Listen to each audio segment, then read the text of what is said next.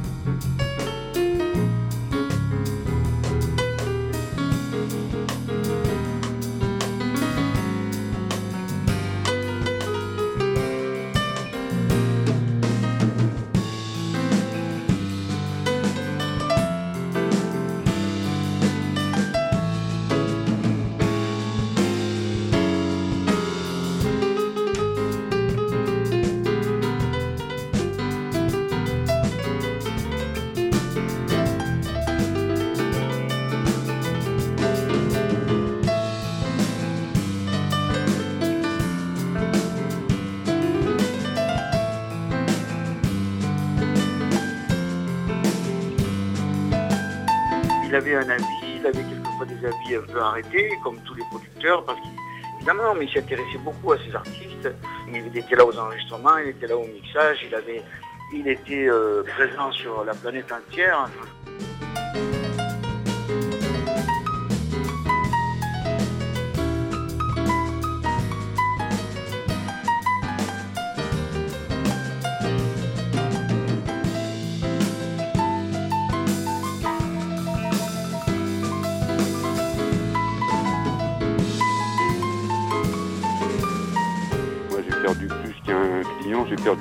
Ami.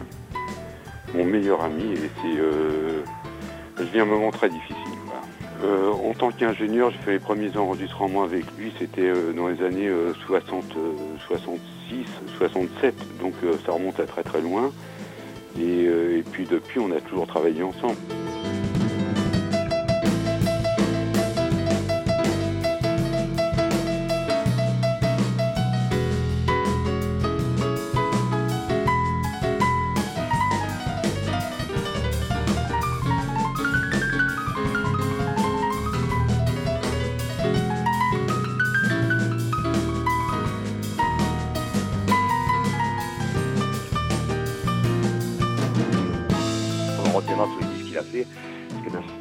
Catalogue, et qu'il y a des disques euh, assez exceptionnels. Je crois qu'on l'a jamais assez dit, mais c'est vrai que souvent on critique beaucoup les, les producteurs, et c'est vrai que Francis euh, faisait partie de, de ces hommes de, de parole.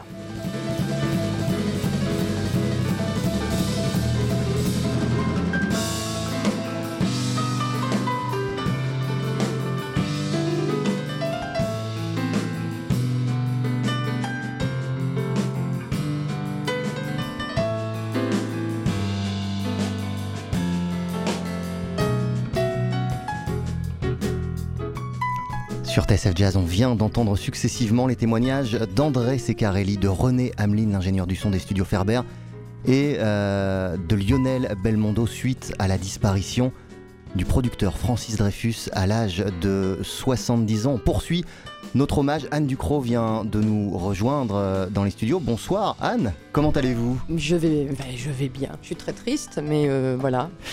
Producteur exceptionnel, homme de parole, c'est ce que disait Lionel euh, Belmondo euh, il y a quelques instants euh, à propos de Francis Dreyfus. Est-ce que vous reconnaissez bah, ce qu'il a dit, ce qu'a dit Lionel Belmondo? Je me reconnais dans tout ce que j'ai entendu depuis, depuis ce matin à propos de Francis, bien évidemment. Sachant que hum, moi, je suis vraiment là pour vous dire à quel point ma, collaboration avec Francis a délibérément changé ma vie professionnelle. On a signé Purple Songs en 2000. Et bien évidemment, ça m'a voilà, ça changé la vie, ça m'a emmené dans d'autres euh, territoires, à tous les sens du terme du reste. Et, euh, il a été euh, omniprésent depuis, avec quatre albums qu'on a fait avec une certaine complicité. Producteur, et, tout le monde s'accorde à le dire, qui, qui était là avant tout pour ces artistes, qui aimait ces artistes, qui accompagnait ces artistes du début à la fin. Ce serait un secret de Polichinelle de dire qu'effectivement, euh, Francis aurait très bien pu, depuis très longtemps, aller euh, sur une île déserte et passer le reste de, de- son temps à ne rien faire d'autre que profiter du, du- soleil et de la mer. Euh, Francis était là par amour. Francis était là pour continuer d'être au charbon avec les musiciens, avec la musique, pour créer des choses, pour initier des projets, les mener à bien. Et, et, euh, développer cette, euh, cette histoire d'amitié qui dure depuis, euh, comme le disait tout à l'heure René Hamelin, depuis de, de- de très très très nombreuses années. Comment l'avez-vous rencontré, euh, Franck Avitabile, Francis Euh, Dreyfus? Moi, ça a été assez simple. Je, je suis rentré euh, un jour à la maison, euh, donc en 97, en octobre, et j'avais un message sur mon répondeur euh, de Michel Petrucciani qui dit voilà, euh, il faut que tu viennes au bureau signer un contrat avec euh, Francis Dreyfus euh, cette semaine et on enregistre euh, dans un mois. Voilà, donc ça a été un choc euh, au départ. Ensuite, j'ai rencontré Francis. Ensuite, on a parlé. On a moi, je savais même pas ce que c'était qu'un producteur, un label. euh, je, je connaissais absolument rien euh, au métier. Et, donc, bah, j'ai compris petit à petit comment il pouvait intervenir alors qu'il n'était pas forcément musicien, en quoi il, apportait son avis effectivement toujours pertinent. voilà, quand on, moi, j'étais toujours à guetter le moindre. Sourcil qui, qui, bouge ou, le, ou le- s'il a des, des- remarques à la fin d'une prise parce que c'est vrai qu'on passe énormément de temps en studio euh, on passe beaucoup de jours en studio à, mixer aussi parce qu'on mixait aussi avec lui à, à savoir comment on qu'est-ce qui, peut pourquoi il peut rester autant de temps sur, un 1 ou 2 dB sur un petit détail insignifiant en fait et alors évidemment on lui fait confiance parce qu'on sait qu'il fait des disques depuis très très longtemps et puis finalement on, voit qu'au au final évidemment bien évidemment il a, raison et il avait raison de faire telle chose et je trouve que moi il y a énormément de petits détails qui font qu'il y a une espèce d'artisanat et un savoir-faire que j'ai que j'ai vu euh, nulle part ailleurs et dont bah, euh, forcément aujourd'hui euh, les, gens qui ont travaillé avec lui sont dépositaires quelque part. Et, euh, qui fait que bah voilà c'est pas si facile que ça de d'enregistrer de cette musique là qui est le, jazz. Elle tient souvent à, pas grand chose ça peut être un un événement qui se passe en studio, peut-être un petit truc qui fait basculer la séance et qui fait qu'au final, on va faire euh, soit un disque moyen, soit un grand disque. Et lui, il était là pour justement nous pousser pour euh, arriver à faire des choses euh, bah, le, le- le- le- le- le mieux qu'on puisse faire euh, sur le moment. Ah, Laurent Sapir, Quand Vous avez dit tout à l'heure que vous saviez pas ce que c'était un producteur euh, lorsque vous l'avez rencontré. Et du coup, il vous a donné quelle image de, de- de- de Bah, producteur hein? Bah, en fait, c'est surtout qu'il a, il, c'est ça qui était génial aussi avec lui, parce qu'il a, il avait un- une co- évidemment une énorme connaissance du, de, de l'humain, de l'être humain en général. Et donc, bah, moi, il a bien vu manifestement que moi, pour le coup, j'en connaissais très peu. Et donc, il a évité de, bah, de, de, de, m'écraser euh, par le fait que déjà, il avait une présence, effectivement, et un charisme très imposant. Et il a, il a toujours fait très attention à ça, en tout cas, euh, par rapport à moi. Et ce qui est, ce qui est, vachement bien, parce que du coup, après, j'ai compris petit à petit euh, comment, il, comment il pouvait fonctionner. J'ai vu comment il fonctionnait avec les autres. Et il avait toujours.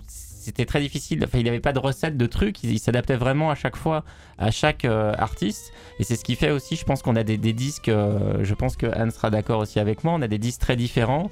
Et, il arrivait aussi à faire de chaque album une entité propre.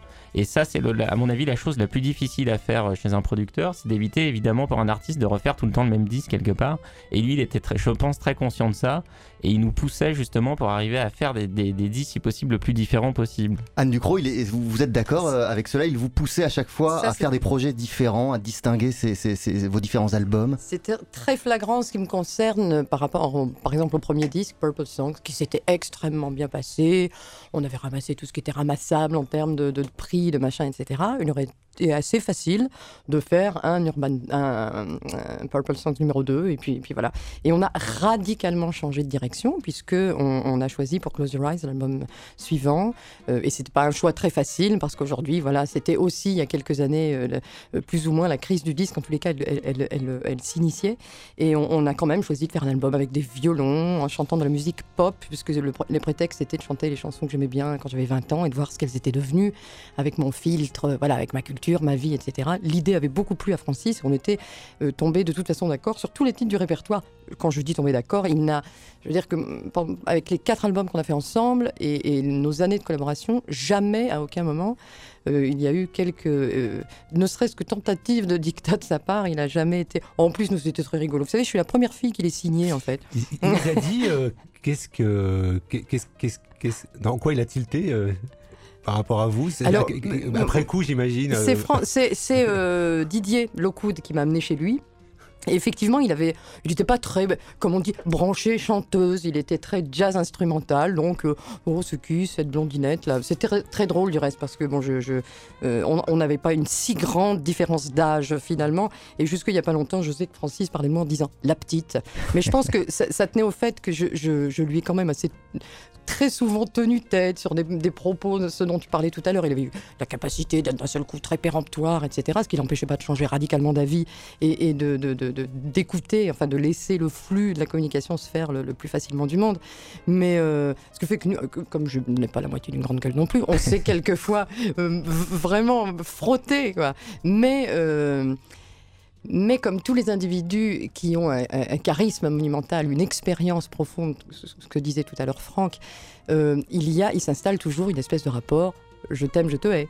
Et, euh, et, et- et- c'est l'amour, évidemment, et l'amitié qui finissent toujours par prendre le dessus sur ce genre de relation, parce que nous, ça, ça, ça- ça fait dix ans, quoi, cette année, et, euh, avec de belles aventures. Sachant que j'ai toujours été infiniment libre de tous mes choix, auxquels il a adhéré, sans, euh, sans la moindre réserve exclusive. Ne pas se reposer sur ses lauriers, c'est l'une des principales euh, leçons qu'il vous a apprises? Absolument. Bon, je, euh, je veux dire, j'y allais. Il aurait pu effectivement. euh, moi, j'aimais bien l'idée de me remettre en question à chaque fois. Euh, j'ai été conquise immédiatement en, en ayant comme interlocuteur quelqu'un qui avait rigoureusement la même attitude artistique, esthétique, etc. que moi. Et, et il, il, il s'est jamais mis. Il donnait des conseils effectivement, mais il s'est jamais mis en- même pas en porte-à-faux, je veux dire qu'il avait une façon euh, bien à lui, euh, même dans le sarcasme quelquefois, de, de- de retourner la situation et de faire en sorte qu'effectivement, c'est vous, l'artiste, qui aviez décidé de tout. Quoi. Voilà. Vous vous souvenez, vous, Franck Avitabile, de votre premier contact, la première fois que vous avez euh, rencontré Francis Dreyfus? Ah oui, moi je m'en souviens très bien, comme si c'était hier. En plus, c'était la, la, bon, la deux ou troisième fois que je rencontrais Michel Petrucciani, donc on était tous les trois dans le bureau. Et euh, c'était le, donc le- dans les bureaux à l'époque, c'était rue Tilsit. Donc j'étais euh, effectivement euh, très impressionné. En plus, il y avait le, le- le- pour les gens qui, qui connaissaient le bureau, il y avait l'Arc de Triomphe en plus juste derrière. Alors bon, c'est vrai que c'était, il y avait les- les- tous les disques d'or en plus affichés dans le bureau. Et il y en avait. Alors on arrive, moi j'avais mes, mes, mes, mes 25 ans, euh, voilà, passé. Ce ce que je vous disais tout à l'heure, j'avais aucune euh, connaissance de ne serait-ce que c'est ce qu'était un, un label de, de disques. Et, et voilà, on a commencé à parler. Voilà, il m'a dit tout de suite clairement qu'il y a des choses qu'il aimait bien dans ce que je faisais, il y a des choses qu'il aimait pas. Donc il voulait développer d'abord ce qu'il aimait, et puis ensuite on, irait voir ailleurs éventuellement après. quoi. Donc ça, il s'est tout de suite euh, installé une relation euh, très franche. Et euh, ça, je pense que c'est assez important. Pour rebondir à ce que disait Anne aussi tout à l'heure, par rapport au, au fait qu'il nous obligeait aussi à faire des projets différents. Par exemple, je sais que moi j'avais composé un morceau il y a quelques années où il a, où il a reconnu euh, les, les trois premières notes d'un- morceau que j'avais composé au moins 6 ou 7 ans avant. Et, et je me suis fait refuser le morceau tout de suite. Il m'a dit non, non, c'est bon, tu, tu, vas, tu vas pas t'auto-plagier, Franck. Euh, t'es déjà, euh, tu, tu- éventuellement, tu t'auto-plagieras quand tu auras 70 ou 80 ans, mais pas maintenant, quoi. Donc ça, euh, c'est, voilà, il, il avait aussi une connaissance et euh, une mémoire euh, assez impressionnante, y compris de mémoire musicale, c'est-à-dire vraiment avec le détail des morceaux. Et euh, c'est, euh, moi je trouve, moi j'ai vraiment, je garde énormément de moments absolument passionnants. Il, parlait aussi de jazz avec énormément de passion.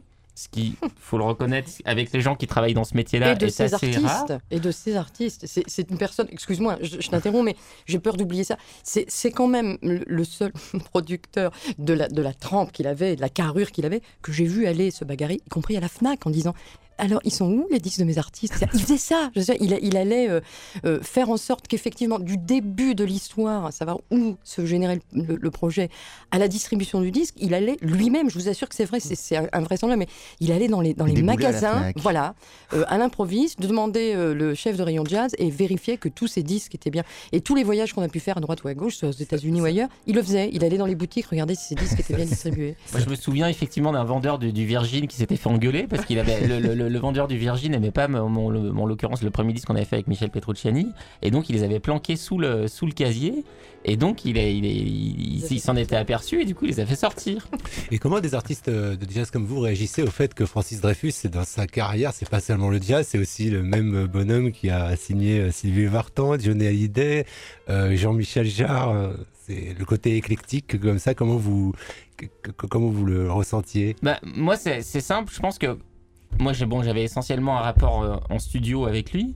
À partir du moment où on rentre en studio, euh, on est là pour faire de la musique commune. Donc, vous, jouez avec des musiciens qui ont fait des carrières aussi euh, exceptionnelles. Vous, jouez avec un producteur qui a fait aussi une carrière exceptionnelle. Sauf qu'au moment où vous êtes là pour faire un disque, eh ben, je veux dire, la musique, soit elle sort, soit elle sort pas. Donc, je veux dire, le, bagage, quelque part, on le laisse devant la porte du studio. Et après, on est là pour un projet commun et pour construire un disque. Après, on ressort du studio, soit on a réussi, soit c'était pas terrible, soit on est super content, soit bon, peu importe. Et là, éventuellement, on reprend le bagage. Mais au moment où on crée euh, vraiment les morceaux en studio, je veux dire, c'est euh, quelque part tous les noms sont laissés. Enfin, moi, je le ressens comme ça. Les noms sont laissés à la porte.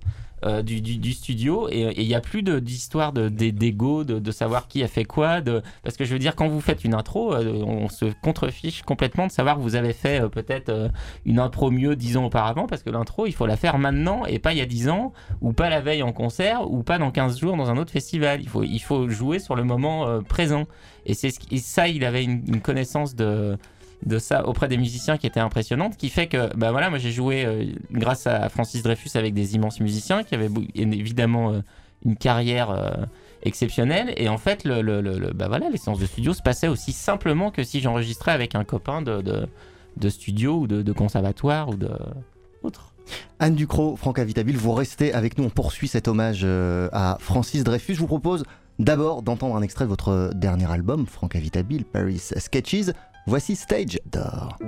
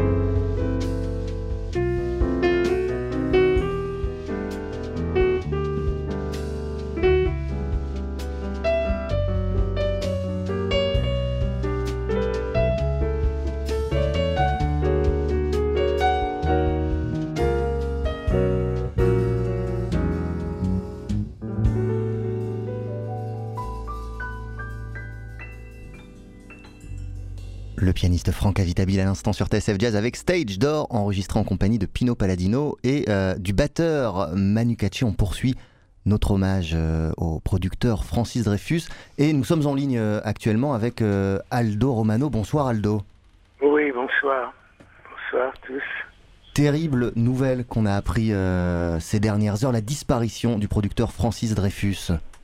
Oui, je suis moi mortifié, absolument, parce que il y a cinq ans, j'avais signé avec lui euh, euh, toute une série de projets et ça se passait d'une façon merveilleuse, comme probablement comme jamais dans, dans ma carrière, qui, qui, est, déjà longue. Et j'avais trouvé là un interlocuteur et un et, et quel- quelqu'un avec qui j'avais un rapport d'une justesse absolue. C'est lui qui vous a emmené ailleurs, c'est lui, euh, avec lui que vous avez sorti l'album par exemple Aldo Romano chante.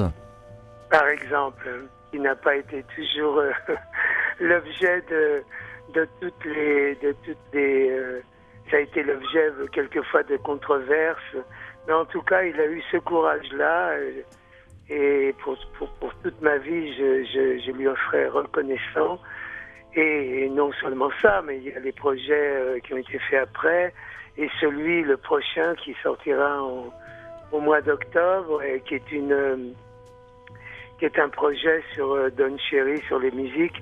Donc ce n'était pas quelqu'un qui était figé sur une époque du jazz ou sur une esthétique, comme on l'a dit souvent.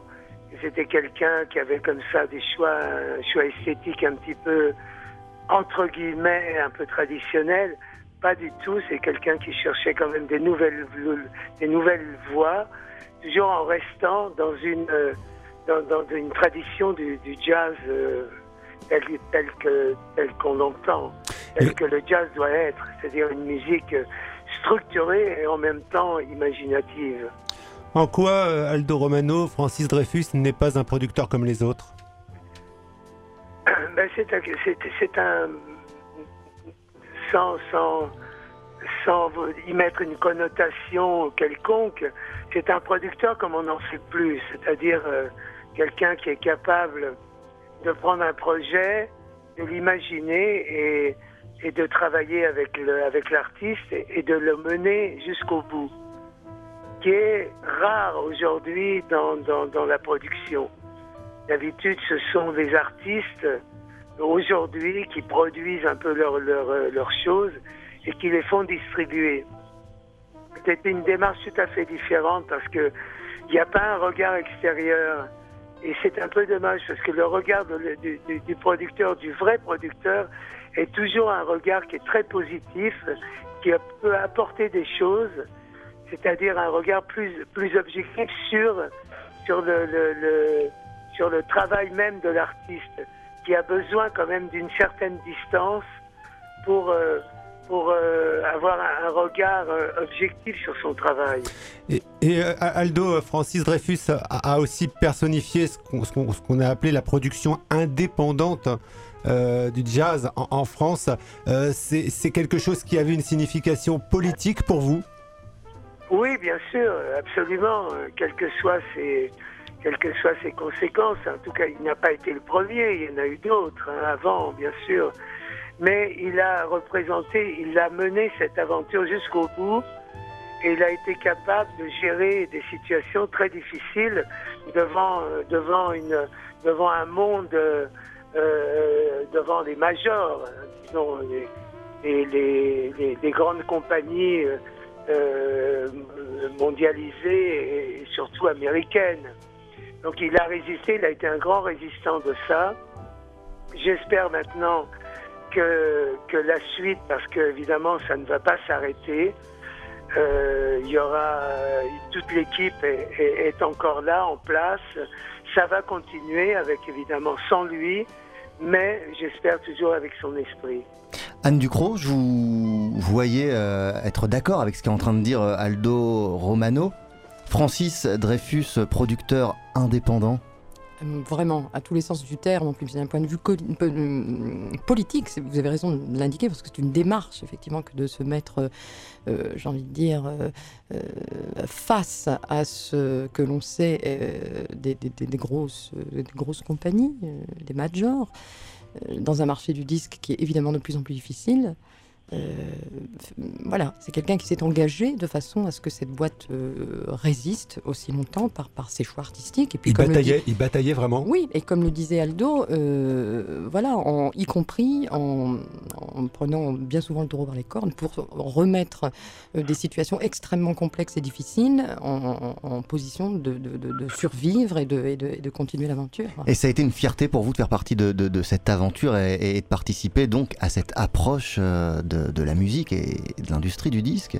Où que, ce, que, ce, soit, que je me sois trouvé par exemple aux États-Unis ou ailleurs, quand, quand j'annonçais euh, quel est votre label, je suis chez Dreyfus, je vous assure, hein, vraiment, ça a toujours été une, une un ah oui, enfin une, parce que voilà, quelqu'un qui a effectivement réussi à faire que euh, le, le, respect s'installe et par le travail et par la pugnacité dont il a pu faire preuve pendant toutes ces années. Aldo Romano, vous souvenez-vous de votre première rencontre avec euh, Francis Dreyfus? Je m'en souviens très bien, d'autant plus que comme j'étais, euh, on le sait, un, ami et j'étais un petit peu au début de l'aventure de Michel Petrucciani, euh, sans l'avoir inventé, hein, loin de là, mais enfin j'étais un peu au début de sa carrière. On on, avait un rapport un petit peu étrange. Et, quand j'ai été présenté par Christian Pégan à, Dreyfus pour ce projet euh, chanté, justement, j'ai rencontré quelqu'un qui m'a immédiatement fait confiance, mais complètement, tout en gardant les rênes, évidemment, du, projet. Et j'ai trouvé cette attitude, cette, cette dualité comme ça entre, entre le respect de l'artiste et en même temps son rôle assumé de producteur, quelque chose que je n'avais pas vraiment rencontré dans, dans, dans ma vie encore. C'est-à-dire que il, faisait confiance et en même temps, il tenait quand même les rênes de la chose. Et je me souviens très bien qu'il m'a fait signer le contrat à peu près un quart d'heure après notre rencontre sans avoir rien entendu. Il n'a pas entendu une note de musique, absolument rien. Il m'a dit alors, on signe? C'est quand même extraordinaire. Euh, par rapport à Aldo, ce que, ce que vous avez dit tout à l'heure sur euh, Michel Petrucciani, c'est un peu compliqué parce que c'est Jean-Jacques Puccio qui, qui, découvre Petrucciani et... Non, ce n'est pas Jean-Jacques Puccio qui découvre ah, euh, bon. Petrucciani. C'est Michel et moi qui présentons le projet à Jean-Jacques Puccio. Et donc Francis Dreyfus, c'est lui qui le propulse, on peut dire les choses comme ça? Oui, mais c'est-à-dire que non seulement il le propulse, mais il, lui permet euh, euh, de se sortir d'une sale situation qu'il avait avec les États-Unis. Je n'irai pas plus loin. Euh, Francis a été le sauveur de Michel Petrucciani pendant, une, pendant une dizaine d'années, en, gros.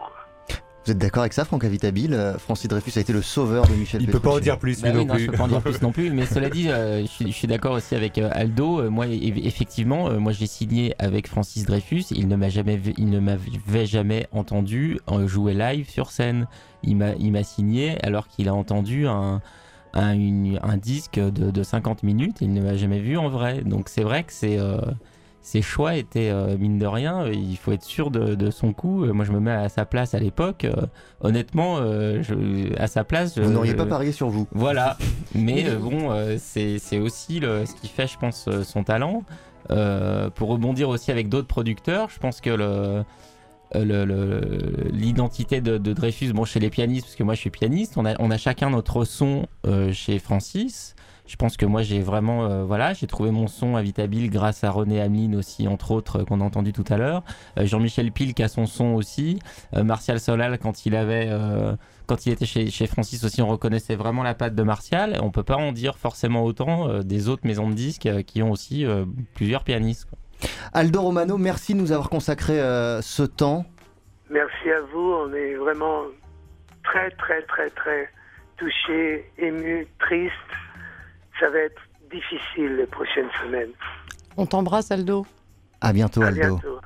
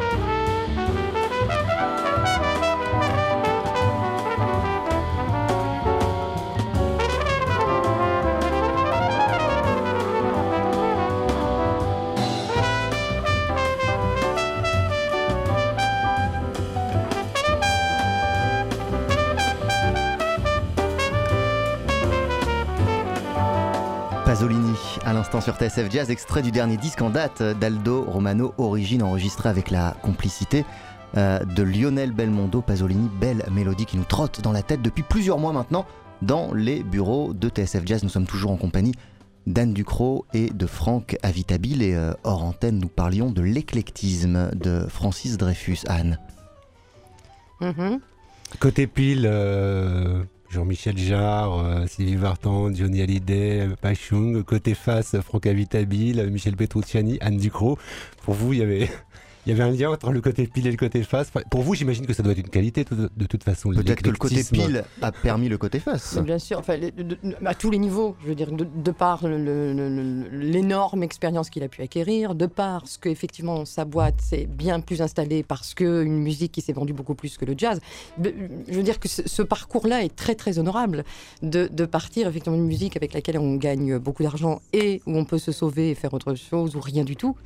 Euh, voilà, c'est-à-dire qu'il prend le temps, lui, euh, à la suite de cette carrière énorme et prolifique qu'il a eu avant, de n'enregistrer que de la musique qu'il aime avec des gens qu'il aime. Est-ce que lorsqu'on est artiste euh, et qu'on a signé chez Dreyfus Jazz, entre les artistes du label, on se sent appartenir à une même famille?